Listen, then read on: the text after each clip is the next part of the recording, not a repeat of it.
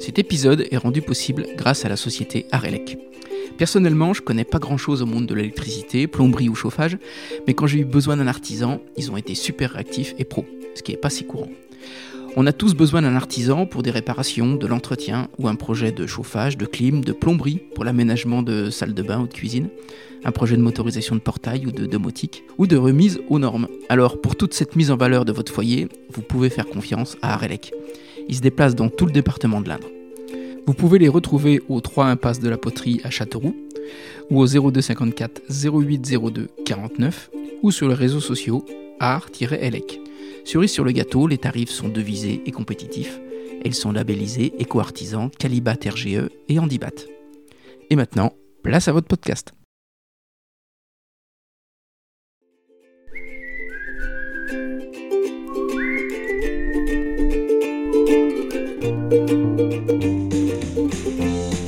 Bonjour à tous, ici Stéphane Bonneau et bienvenue sur Goodberry. Goodberry Podcast, c'est une conversation avec des personnes inspirantes résidant en Berry pour évoquer leur parcours, leur réussite ou leurs difficultés et l'organisation de leur quotidien. On évoque des anecdotes pour que chacun d'entre nous puisse retenir un conseil, une philosophie, voire une inspiration.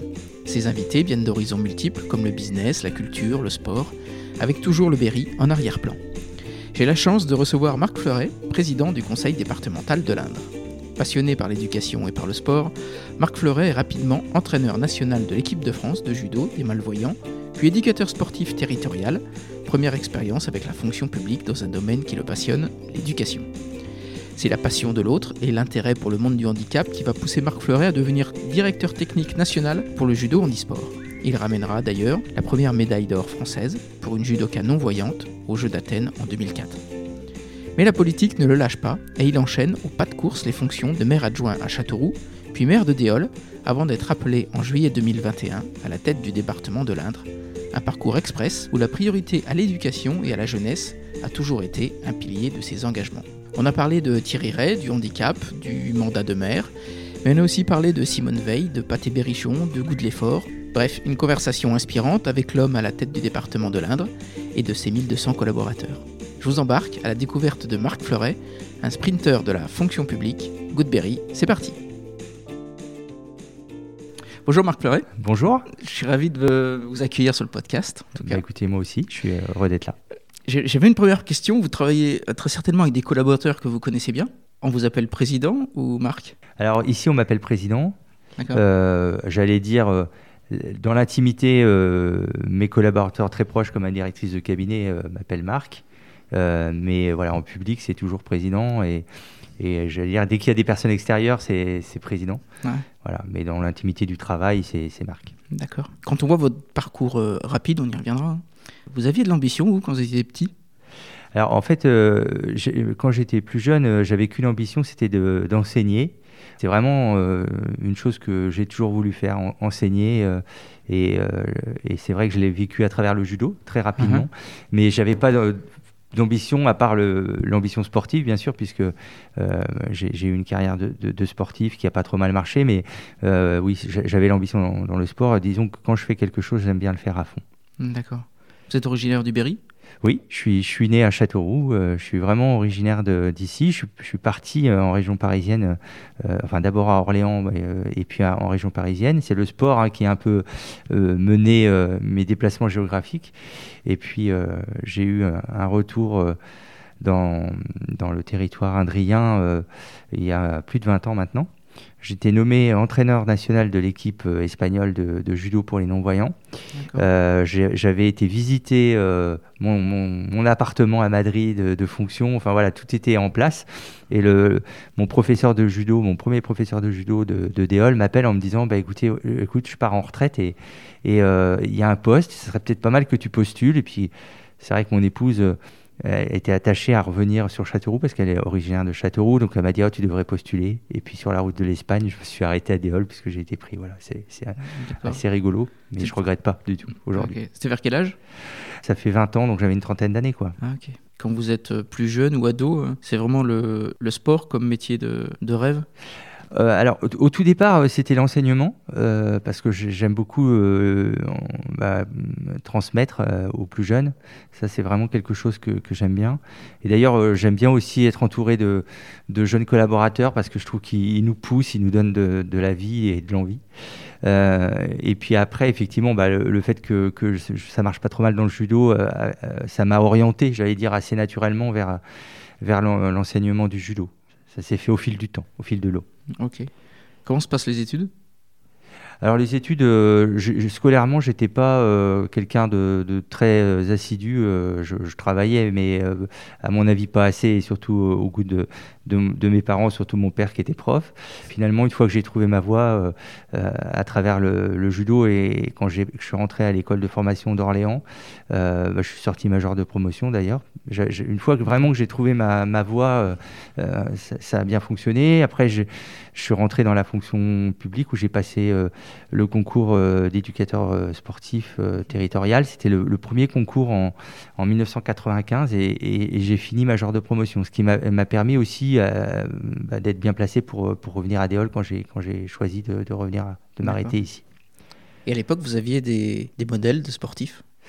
Oui, alors j'avais des modèles. j'avais un modèle, Thierry Ray, et le, le hasard de la vie fait qu'aujourd'hui, il est responsable du parcours de la, de la flamme pour le COJO et que en tant que président, je l'ai rencontré il y a pas très, enfin je l'ai revu il y a pas très longtemps et, et on voilà, on se voit régulièrement là, donc c'est ouais, c'est vraiment sympa. Ah, génial. Sur ce job d'éducateur sportif, c'est plutôt l'éducation ou le sport qui vous a guidé vers ce, vers ce métier? L'éducation, vraiment. L'éducation, le, contact avec, euh, avec les, les, plus jeunes et même les plus anciens et, de transmettre, d'apprendre, de trouver toujours la méthode pour, euh, pour pouvoir apprendre euh, aux autres.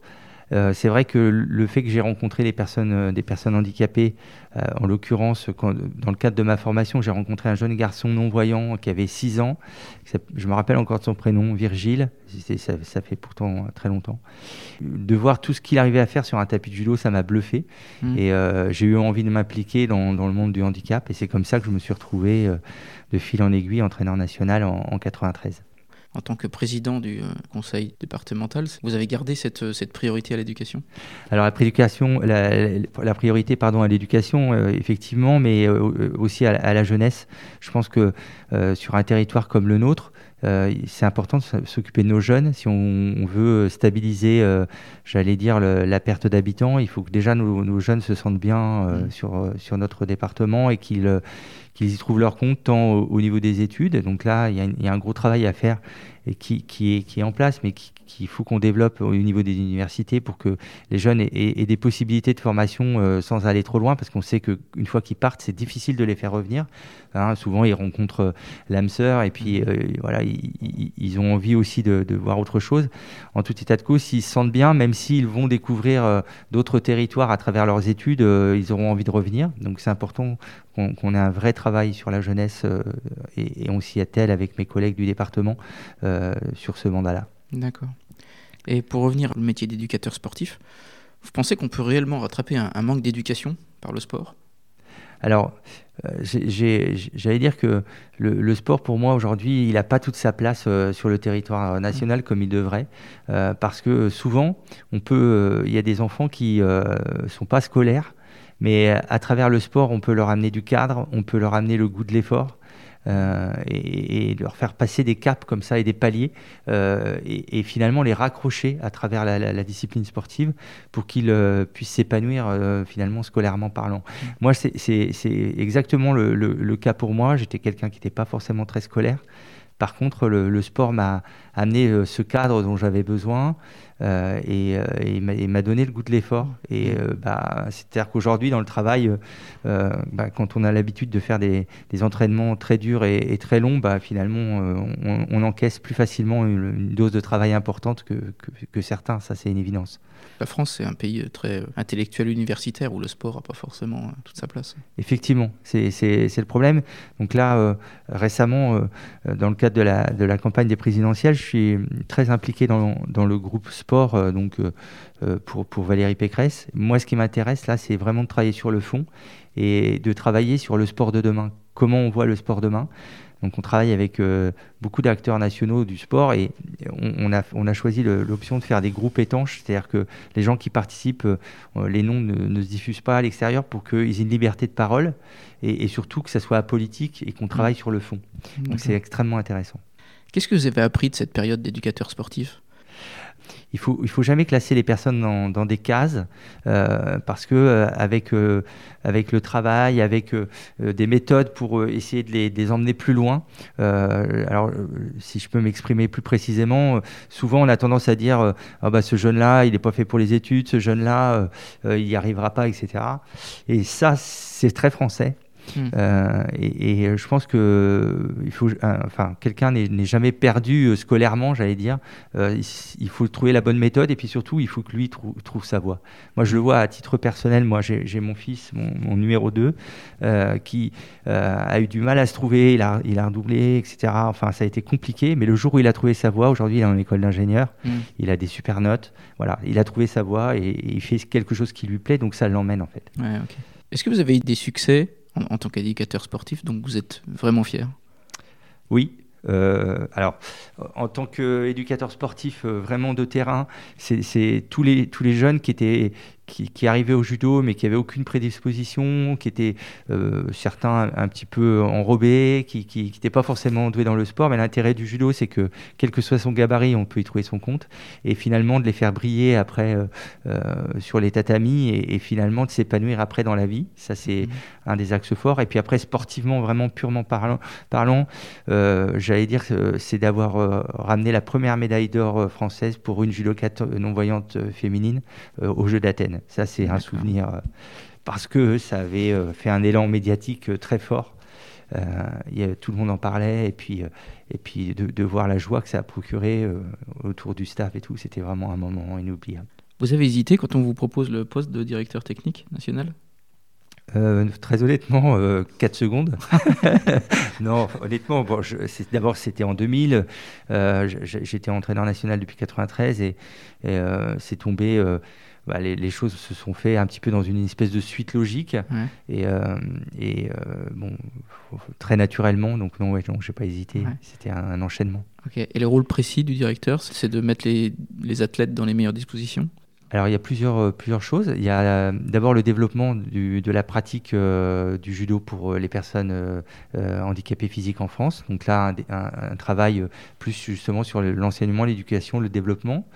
et puis un travail de détection. Et puis la gestion des équipes de France et puis de tous les déplacements internationaux. D'accord. C'était assez complet. Mmh. J'imagine que le, le handisport a encore besoin d'être encouragé. Alors effectivement, on a, besoin euh, de continuer à encourager le handisport, mais si moi je fais le point, mes premiers jeux euh, à Atlanta en 96, on, est, on, on, arrivait euh, sur le, village olympique à Atlanta, ils, ont démonté tout ce qui était festif dans le village et ils ont laissé que l'essentiel, le, restaurant en démontant des, lignes de, service. Donc en fait, on avait des queues interminables. En fait, tout ce qui se voyait à l'extérieur était resté et, tout le reste, il l'avait enlevé. Et puis, il y a eu un vrai, un vrai gap au jeu de Sydney où là, on, a, on avait les mêmes installations que que les valides, euh, tout était en place comme les valides, et, puis ça a cessé de progresser. Au jeu de Londres, pour moi, mes derniers jeux, on avait les salles qui étaient remplies, qui étaient pleines de spectateurs, avec des gens qui connaissaient pas forcément le handicap, mais qui venaient voir du sport avant tout.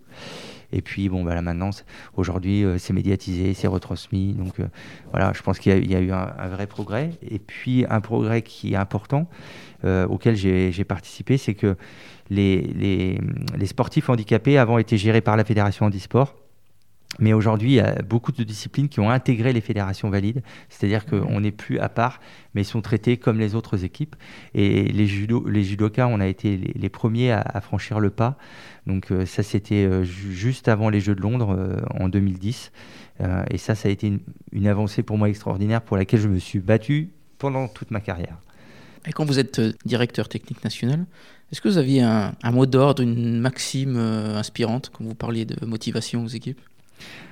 Oui, alors le, mot d'ordre général, c'était, j'ai toujours pris le problème à l'envers, c'est-à-dire que moi j'ai dit qu'il fallait intégrer les, valides au monde du handicap parce qu'en France, euh, on parle toujours d'intégration des handicapés, mais je pense que la première des choses à faire, c'est d'intégrer les valides au monde du handicap, que les valides comprennent le monde du handicap et on effacera pas mal de différences en travaillant de, cette façon-là.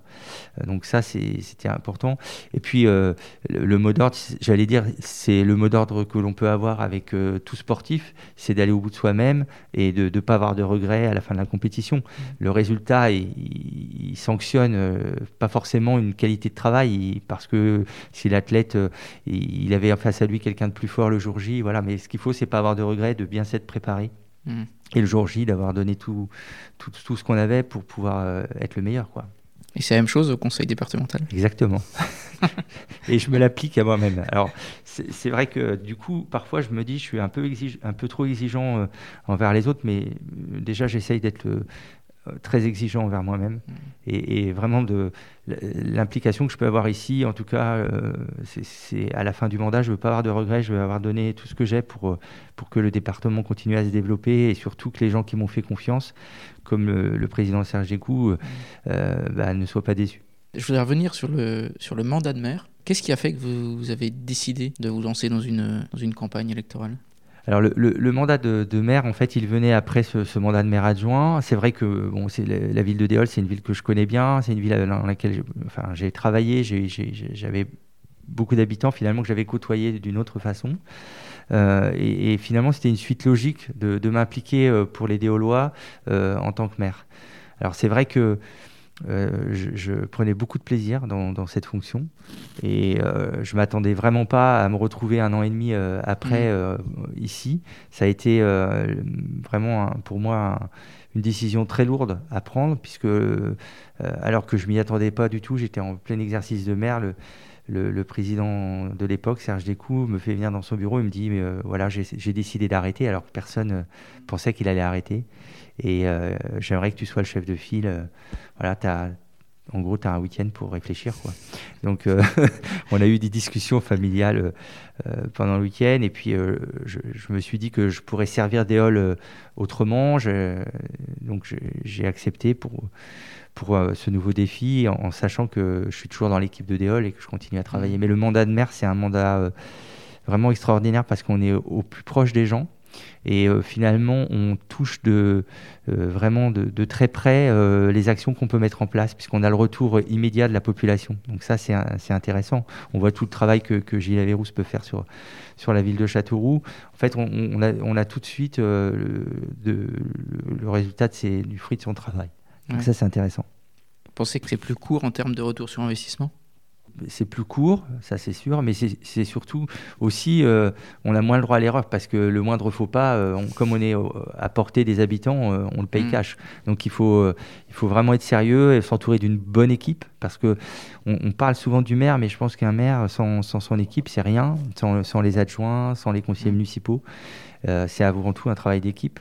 Et à Déol, moi, ce que j'ai souhaité faire, dans l'élection, c'était de tout préparer en équipe. C'est-à-dire qu'on avait un programme qu'on a travaillé, on a fait des groupes de travail, on, s'est réunis euh, des dizaines de fois pour préparer le programme et surtout avec une seule motivation, c'est de dire on, va proposer aux habitants que des choses qu'on va pouvoir réaliser. On ne va pas leur vendre du rêve, hmm. ou si on leur vend du rêve, c'est parce qu'il est réalisable. Ouais, d'accord. Ça, c'est important. Et je fais pareil ici. Et le meilleur moment, c'est la campagne ou c'est la victoire? La campagne, moi qui aime beaucoup les gens et rencontrer les gens, c'est vraiment très, très passionnant, très motivant. Euh, mais bon, c'est vrai que le, soir de, la victoire, on, m'avait dit euh, ah, si, tu, es entre 55 et 60% pour une première, ça serait super. Il y a le maire qui était en place, M. Blondeau, qui, qui nous avait épaulé pendant la campagne. Euh, bah, il était très présent. Mmh. Et puis quand on a vu le score à 74 et quelques, on n'en revenait pas. Donc c'est, mais, mais en même temps, ça nous, ça nous a obligés à être encore plus performants. Donc euh, ça met une certaine pression. Mmh. Et quand vous décidez de passer le relais et euh, de devenir président du, du département, vous avez des reproches des habitants? Alors, il y, a alors des, reproches. Euh, déjà, il faut savoir que les gens les reproches, ils vous les font jamais en direct. Donc, euh, euh, parce que s'ils les font en direct, on peut s'expliquer. Après, oui, il y, a des, personnes qui, oui, qui, qui se sentaient peut-être un peu abandonnées. Mais, j'ai un bon exemple euh, pour les départementales. Il y a, une, une, jeune femme qui travaille dans, un, commerce euh, à Déol. Son papa m'a dit bah, Ma fille, elle n'a pas, voulu voter pour vous. Alors, euh, je lui dis, oh, bah, bon, Elle était là, la jeune fille. Hein. Et, la, jeune fille, elle me dit Oui, parce que je voulais pas que vous nous lâchiez comme mère. Alors euh, j'ai dit bon, alors c'est, je te pardonne, c'est voilà. Mais voilà, il y, a des gens en fait, ils, ont eu du mal à comprendre pour certains, et je pense qu'ils ne voyaient pas le fait que finalement je quittais pas Déol parce que je suis toujours conseiller municipal. Et qu'en tant que président, euh, je peux euh, impulser une dynamique aussi à mon niveau pour, pour, le territoire de Déol, ne serait-ce qu'à travers les, subventions, etc. Mmh. Mais oui, il y a quelques déolois qui n'ont pas forcément compris. Aujourd'hui, quand je vais sur le marché à Déol et tout ça, on sent que ça y est, je suis, je suis le président et mm-hmm. ils sont passés à autre chose et ils me voient différemment et ils voient bien que je suis toujours sur le terrain, au proche, proche d'eux. Quand vous prenez la, la présidence du département, qu'est-ce qui vous a étonné le plus? Alors déjà, c'est extrêmement impressionnant parce que même si on, une fois qu'on est élu, qu'on sait qu'on a la majorité, on sait qu'on va être élu président, c'est plus un secret dans, dans la semaine qui, qui mmh. suit le, le, deuxième tour. Mais bon, moi je me rappelle, c'était le 1er juillet, euh, le, matin à 11h30, euh, on est, on, est élu, on sort de la séance et on se retrouve derrière le bureau dans lequel on se trouve. C'est quand même impressionnant. Mmh. Et là on se dit, ça y est, il faut y aller. Et là, oui, euh, il y a un peu les épaules qui tombent. Et puis euh, on se ressaisit, et puis après on est pris dans un, dans une espèce de tourbillon, parce qu'on a, on a toute une équipe autour de nous, et, mmh. et ça y est, l'agenda il est parti, on contrôle plus, on contrôle pas son agenda, on contrôle finalement euh, pas ses journées, on, on suit le, le, battle rythme qui nous est imposé, et ça, et ça tout de suite. Et, moi ce qui m'a impressionné c'est ça, c'est d'être tout de suite pris dans le, dans le tourbillon. Ce qui, est, une bonne chose, parce qu'il n'y a, pas de, il a pas de vacances du. Ah non, il n'y a pas de vacances. Puis le fait qu'on on, on s'inscrit dans une continuité avec l'équipe, euh, bah, tous les dossiers ont continué.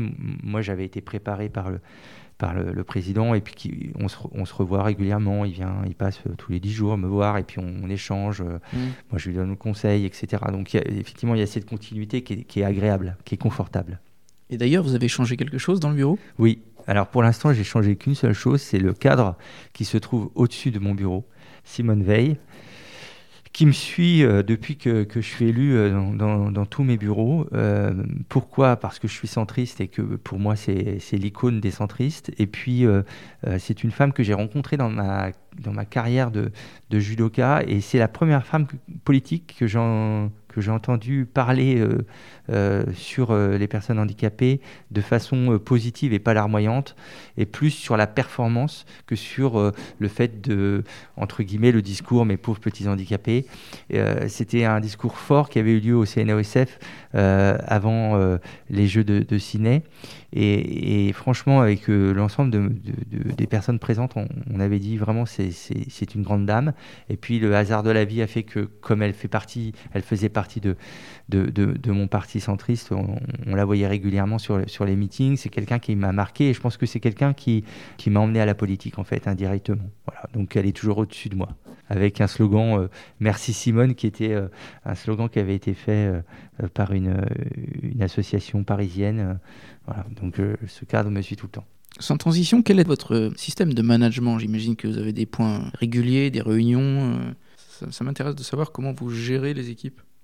Mes équipes, euh, j'allais dire, euh, je vais, l'appeler ma garde rapprochée. Donc, euh, le, directeur donc général des services, qui lui va avoir à gérer plus les, les 1200 employés de, du département, ma directrice de cabinet, ma secrétaire et mon chauffeur, parce que c'est sans chauffeur avec un agenda comme le nôtre, c'est impossible. Alors au début, j'avais beaucoup de mal avec ça. même les premiers jours, Philippe, mon chauffeur, m'a dit, mais président, si moi je vous emmène pas, euh, j'ai plus de travail et, vous allez voir que vous allez être euh, obligé de, de, mm. de, m'utiliser euh, beaucoup. Et bon, très rapidement, on s'aperçoit qu'on travaille dans la voiture, que, mm. sur tout le département, on, est beaucoup en déplacement, qu'on ne peut pas gérer l'enchaînement des, réunions. et donc avec cette équipe-là, cette garde rapprochée, on, travaille vraiment en toute confiance.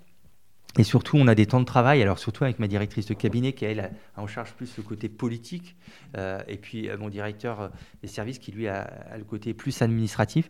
On, a des temps de travail une fois par semaine où là, on s'échange et on, se dit tout. Et après, moi, je tranche. Voilà. C'est-à-dire qu'il y a un temps d'échange. Quand on est dans mon bureau, d'ailleurs, à, cette place-là, il y a trois chaises, d'ailleurs, c'est ici qu'on travaille. Et, et, on se dit tout, et, moi, je tranche. Alors, c'est vrai que euh, c'est une, grosse machine, euh, le département, et, souvent les administratifs, euh, bon, bah, ils, ont des habitudes, eux ils sont là, les hommes politiques passent, mais eux ils sont là depuis, le directeur, il est là depuis très longtemps. Donc, bon, moi je ne suis pas là en, pantin, je, veux vraiment décider les choses. Euh, donc euh, on, a ce temps d'échange et puis après, en fonction de ce qu'ils me disent, moi je, tranche. Ça c'est avec eux.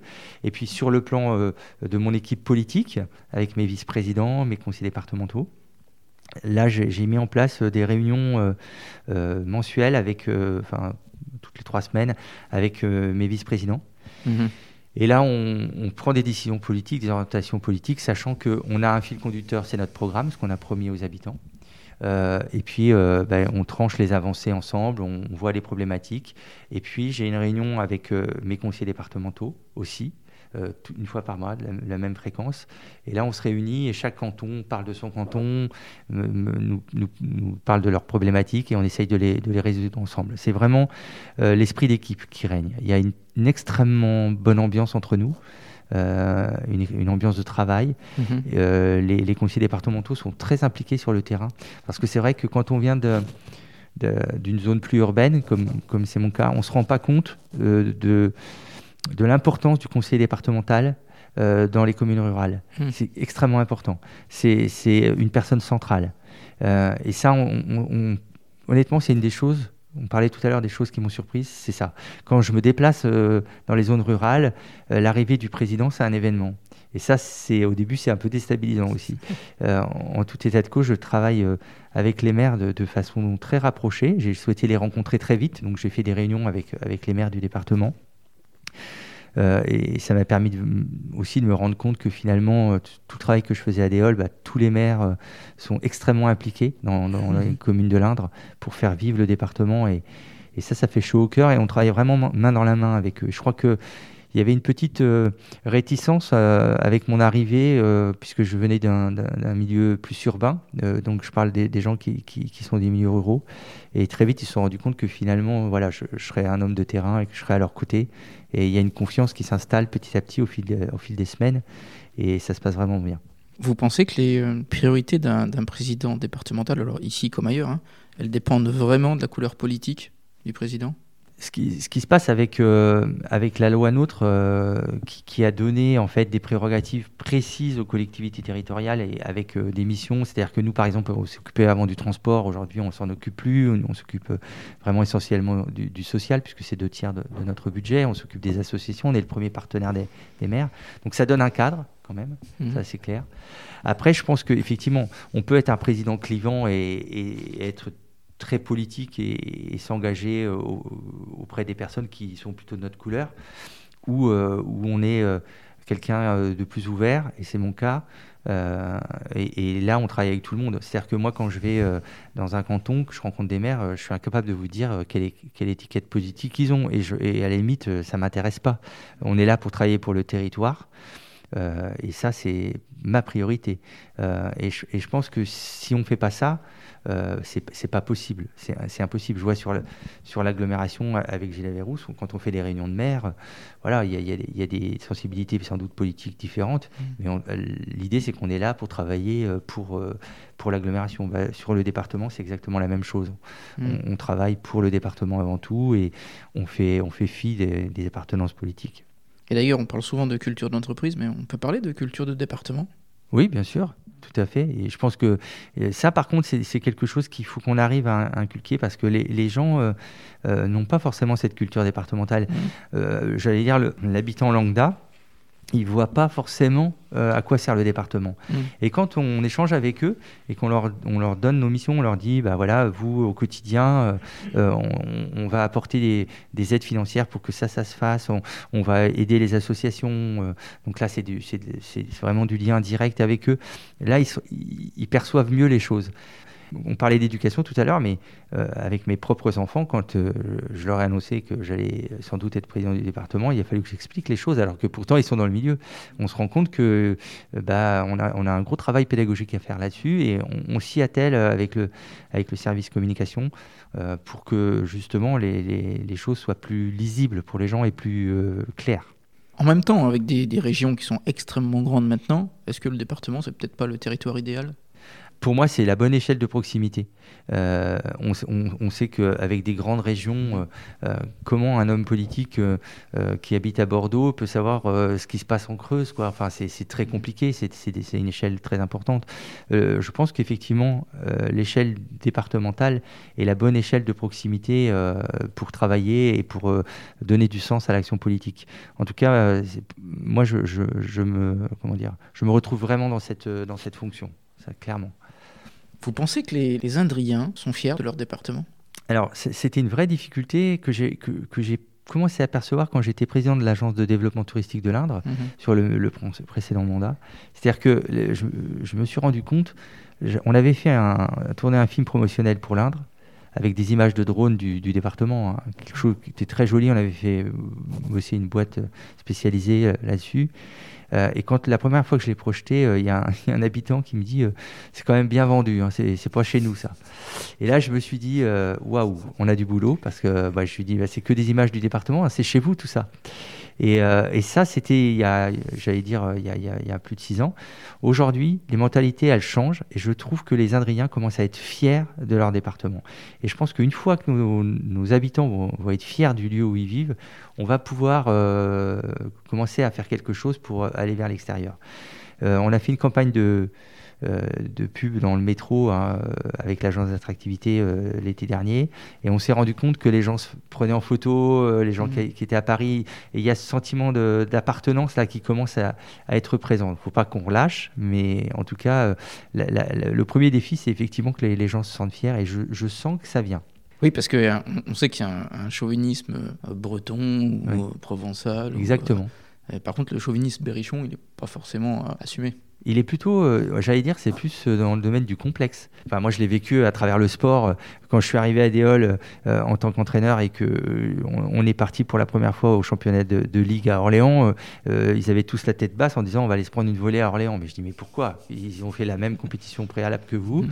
Ils sont pas, voilà. Il y avait ce- bon, et au fil du temps, on s'est aperçu que ça, ça s'est transformé. Et, et j'ai- et j'allais dire que sur le plan sportif, mais même aussi sur le plan économique, on a des, des entreprises fabuleuses maintenant qui sont sur le sur le département, qui sont exceptionnelles euh, même et uniques.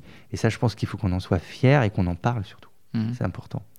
Qui dit fierté dit étendard, de- Ouais. de- de- d'image à porter. Ouais.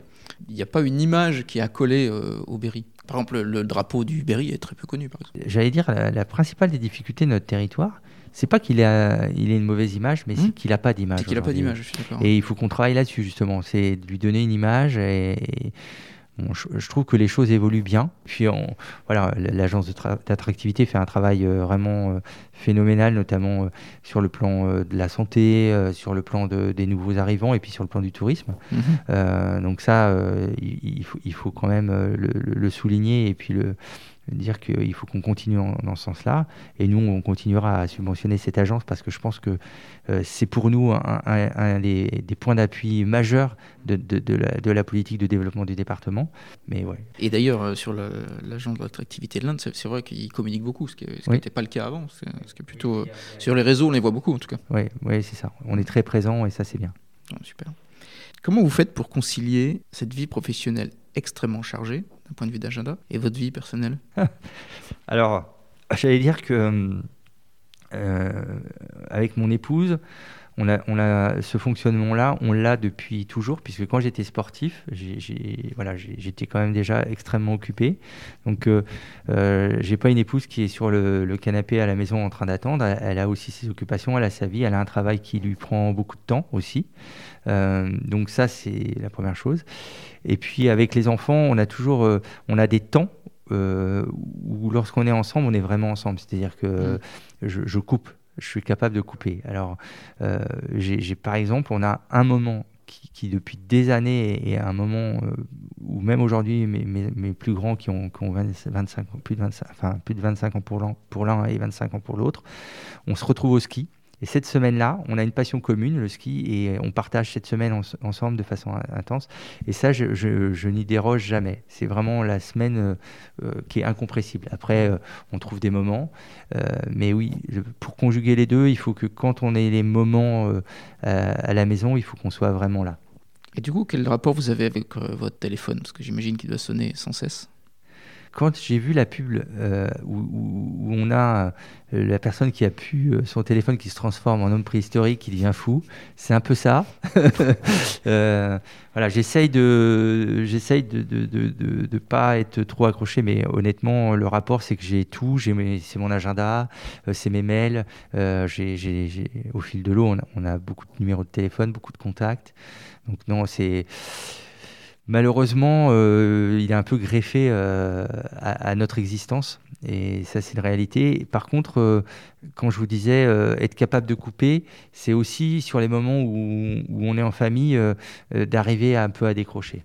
Mais le soir, quand vous rentrez à la maison, vous le gardez sur vous ou vous le posez quelque part? Il est jamais très loin, pour être honnête. Puis euh, c'est terrible parce que la technologie fait qu'aujourd'hui j'ai une montre connectée ah et que en gros, euh, même quand mon téléphone n'est pas à côté de moi, euh, ça me rappelle à l'ordre. c'est une réalité. Quand vous prenez la présidence, moi ce que j'ai remarqué en tout cas, c'est que vous êtes présent sur les réseaux sociaux beaucoup. Quel est votre rapport avec ce média? Il y a deux choses. sur, sur, les réseaux sociaux, je pense qu'aujourd'hui, euh, euh, un homme politique qui n'est pas sur les réseaux sociaux, euh, il, a du mal à, faire passer certains messages, mais en même temps, il faut être sur le terrain. C'est-à-dire que les réseaux sociaux sociaux font pas tout. Et quand je vous disais que je, me suis entouré de jeunes, un, ici, j'ai un community manager qui a, qui a 25 ans. et, et c'est vrai que lui, il, il conçoit le, mes réseaux sociaux avec un regard jeune, il me booste sur, euh, sur certains côtés et, finalement il parle, il, parle aux, personnes euh, de, la bonne, bonne manière. Donc ça, c'est ce rapport oui, de présence forte, elle est importante. Je, vais vous donner un exemple. Je ne pense pas que je fasse moins de choses que Monsieur Descoux, mon prédécesseur sur le terrain. Sauf que il y a, y a 15 jours, j'ai rencontré une personne, je pense d'une soixantaine d'années sur le marché, qui me dit euh, depuis que vous êtes arrivé, vous êtes partout, euh, ça change. Et pourtant, euh, voilà, mmh. c'est juste que je, dis ce que je fais. Voilà, effectivement. Je pense que c'est important aussi. c'est sûr. Comment s'est passé le confinement pour vous? On est au mois de mars 2020. Vous apprenez les mesures du président de la République. Quel est votre état d'esprit? Alors là, c'était pour moi, c'était extrêmement particulier parce que j'avais été élu maire de Déol. Donc, euh, pas, de possibilité finalement de, devenir maire parce que j'étais élu, mais euh, euh, il n'y avait pas eu l'élection du maire. Donc, j'étais élu, je savais que j'étais élu, mais, mais, pas maire. Donc, c'est la première chose, donc très particulier. Et puis, bon, comme je suis un peu hyperactif, et peut-être qu'un peu le mot est faible, j'étais un peu comme un lion en cage. Donc, c'était assez rigolo parce que, bah, en fait, je ne pouvais pas faire grand-chose puisque j'étais plus, plus directeur de cabinet. Mhm. J'étais, euh, j'étais pas encore maire, mais euh, voilà, j'étais, j'étais dans une espèce de, de flou artistique. Donc, difficile de me positionner. J'avais, j'avais un, positionnement compliqué. Et puis en même temps, bah, plus sur le terrain, être obligé de rester à la maison. Donc c'était compliqué comme on avait le droit de courir, je, peux vous dire que le kilomètre autour de la maison, je le connais par cœur parce que j'y allais tous les jours, fallait que je me dépense. Et puis euh, j'en ai profité, euh, euh, et là, pour faire un peu d'humour, j'aime pas trop faire du bricolage. Donc mon épouse, comme j'étais prisonnier, elle, m'a fait un peu bosser dans la maison. Tu avais progressé Et donc j'ai progressé fortement. Super. J'ai une question que j'aime bien poser aux invités, c'est est-ce que vous avez eu un, un échec? Et surtout, c'est pas trop l'échec qui m'intéresse, mais c'est comment vous l'avez surmonté. L'échec, il a été scolaire aussi. Euh, voilà. mon, premier échec, c'est ça, c'est que scolairement, je n'arrivais pas à m'épanouir.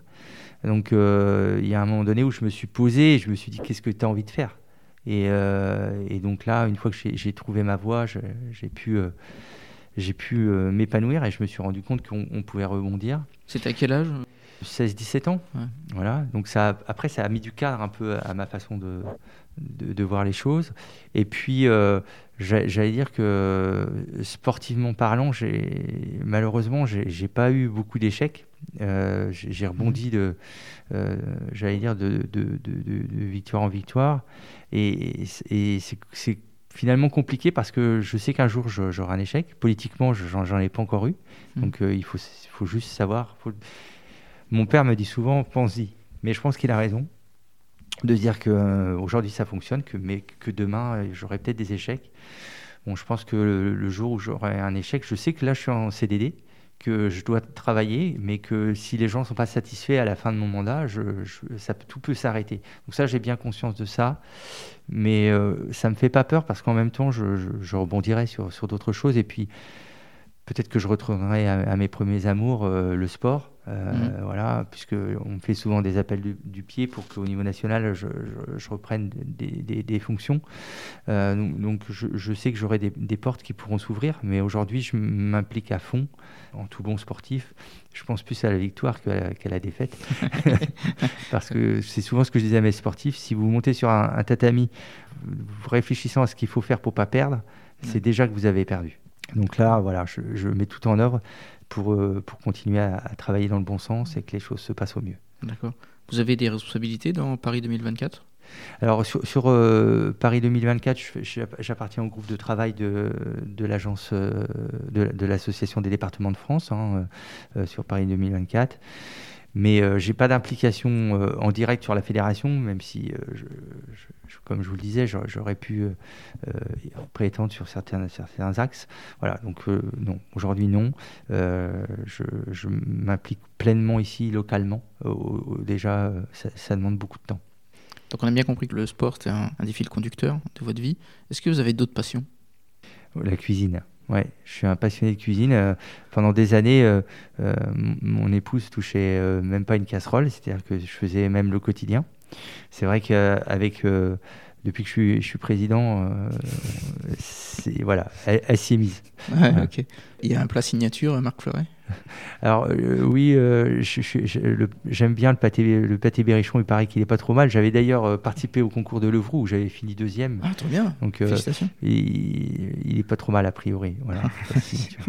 les gens, quand ils viennent à la maison, ils se plaignent rarement de ce qu'ils mangent. Est-ce que vous avez une, une maxime ou une citation qui vous suit? Alors, Franchement, non. Euh, pour être euh, honnête, j'ai pas de, maxime qui, me suit, euh, mais je, pense que ce, que je me dis sans arrêt, c'est que sans travail, on peut rien faire. Et ça, c'est quelque chose que je, transmets à mes enfants et aux gens qui m'entourent. C'est sans travail, on, ne peut rien faire. Ça, c'est pas possible. Je pense que si on veut atteindre un objectif, il faut travailler. Et ça, c'est la chose pour moi la plus importante, c'est le travail croyez plus au travail qu'au talent? Euh, je pense que c'est après le, le, enfin, le, sens du contact, etc. On, peut l'avoir naturellement. Le, le, talent naturel, bon, bien sûr, dans certaines, dans certaines choses évidemment, mais euh, je pense qu'en politique, si on a, si on aime les gens et qu'on travaille, euh, ça peut fonctionner. Mais il faut travailler. Est-ce que vous avez un, un livre à nous conseiller? Ça, va vous faire rire, mais depuis que je suis euh, élu président, je crois que j'ai jamais autant lu de ma vie, mais pas de livres, que des dossiers. Donc ça laisse aucun temps euh, à la lecture de loisirs. J'en parlais il n'y a pas très longtemps euh, avec ma collaboratrice. C'est-à-dire que je passe toutes mes soirées, enfin dès que j'ai du temps, en fait, je, je, lis pour, pour le département, les dossiers, etc. Bon, je, je lis, vous voyez, il y a Le Monde sur mon bureau tous les jours j'aime bien euh, avoir cette lecture euh, parce que ça, ça, me donne une vision aussi globale. Je lis La Nouvelle République, c'est la première chose que je fais le matin. Euh, j'ai La Nouvelle République. Après, sur, sur les livres, moi, il y a un livre qui m'a qui m'a beaucoup marqué. C'est pas un, grand écrivain, mais c'est Thierry Marx qui a, qui a, écrit un livre sur sa philosophie de vie. Mhm. Alors moi, c'est vrai que ce livre, on me l'a offert parce que Thierry Marx a fait du judo. il est passionné de, cuisine. Vous savez que Thierry Marx était lié à Valençay aussi, puisqu'il a fait sa thèse sur Carême ah, donc, et sur Valençay. Et donc, il a, il a fait un bouquin sur sa façon de voir la vie. Et je me suis retrouvé totalement dedans, en fait. Parce qu'il applique finalement euh, la philosophie du judo et tout ce qu'on apprend euh, euh, dans sa vie perso. et, c'est vraiment le, dernier livre qui m'a vraiment marqué. Hmm. Vous l'avez rencontré? Alors, je ne l'ai jamais rencontré, mais on a un projet là sur, sur Valençay et, je lui ai écrit et j'espère pouvoir le rencontrer un jour. Bon, super. Marc, le podcast s'appelle Goodberry. Euh, quel est, c'est ma dernière question, selon vous, le, l'endroit, alors c'est, difficile pour un président du département, mais l'endroit que vous préférez dans le département? Je pourrais vous faire une réponse euh, très politique en vous disant que j'aime tous les endroits du Berry, ce qui n'est pas faux parce que chaque, chaque endroit a son charme. Mais moi, il y a un endroit où j'aime me retrouver, c'est euh, sur le circuit des fileuses. Je trouve que c'est un endroit magique parce que quand on est en haut de ces rochers, qu'on a la vue sur les ruines de Crozant, mhm. Ça me vide l'esprit d'être là-bas. J'aime bien y, randonner. Je, vais même faire du paddle au, pied de, des fileuses. Voilà, c'est vraiment un endroit, je trouve que à quelques minutes euh, finalement de, de, Châteauroux, on est totalement dépaysé. On est dans un lieu euh, totalement magique, euh, qu'on soit en haut ou qu'on soit tout en bas sur l'eau. Voilà. Donc vraiment ce lieu-là, pour moi, est un, lieu où j'aime me retrouver. Ok. Merci en tout cas Marc Fleuret. Merci à vous. Moi je vous remercie pour votre disponibilité parce que je sais que l'agenda est extrêmement compliqué. Donc avoir pris euh, une heure euh, pour, euh, pour nous parler de vous, bah, ça, je voulais vous remercier pour ça en tout cas. Bah, merci à vous, ça fait, ça fait plaisir aussi de, pouvoir échanger librement un petit peu sur, sur tout ce qu'on fait. Donc merci, merci à vous. Super. Bonne journée en tout cas. Bonne journée à Au vous. revoir.